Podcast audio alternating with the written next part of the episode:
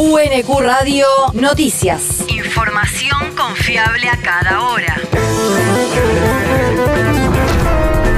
El clima. El Servicio Meteorológico Nacional indica que hoy se espera una máxima de 32 grados con cielo nublado. El viento rotará del norte al este conforme avance la jornada. El país.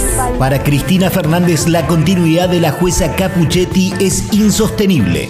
La vicepresidenta presentó por las redes sociales un video en el que apunta las irregularidades en la investigación por el intento de magnicidio del que fue víctima y que conduce la magistrada.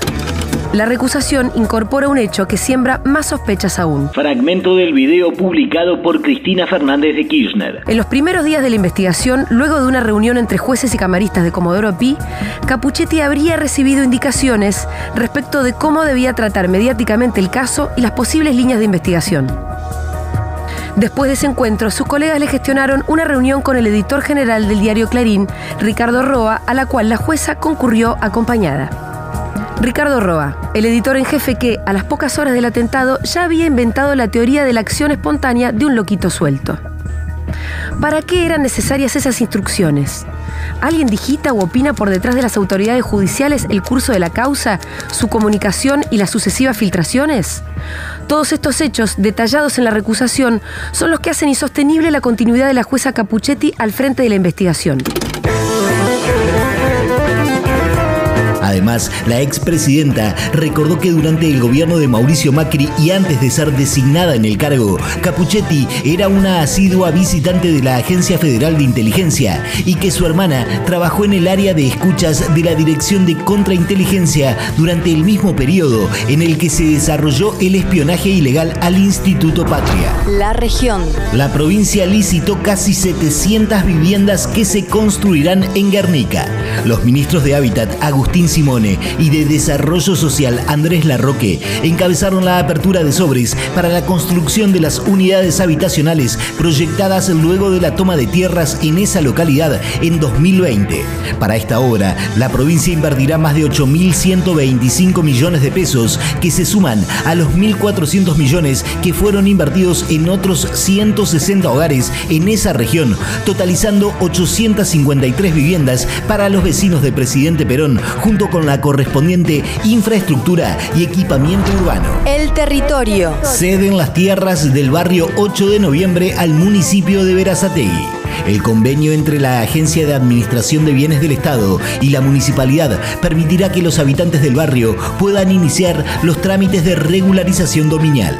Con la ayuda del Gobierno Nacional, de la Agencia de Tierras y Hábitat Municipal, logramos firmar la cesión al municipio e iniciamos la subdivisión porque rápidamente los queremos transformar en propietarios, les dijo el intendente Juan José Musi a los vecinos presentes en el acto realizado en el Centro Municipal de Actividades Roberto de Vicenzo. El mundo. Los republicanos se aseguraron la mayoría en la Cámara de Representantes de Estados Unidos. A ocho días de los comicios, esa fuerza alcanzó los 218 escaños necesarios para obtener el control del legislativo, por lo que podrían impedir varias de las propuestas y reformas del mandatario demócrata Joe Biden.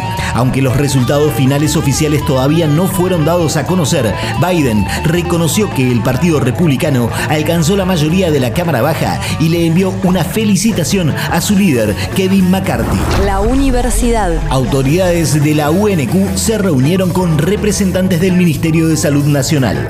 Los representantes de la Universidad Nacional de Quilmes mantuvieron una reunión con Edith Benedetti, subsecretaria de Gestión de Servicios e Institutos del Ministerio de Salud de la Nación, donde discutieron acciones y diseñaron proyectos para llevar adelante de manera articulada. Estuvieron presentes el director del Departamento de Ciencias Sociales Néstor Daniel González, el director de la Diplomatura en Ciencias Sociales Sergio Esteban Remesar, la coordinadora de gestión académica María Laura Finauri y la consejera superior Andrea Gaviglio.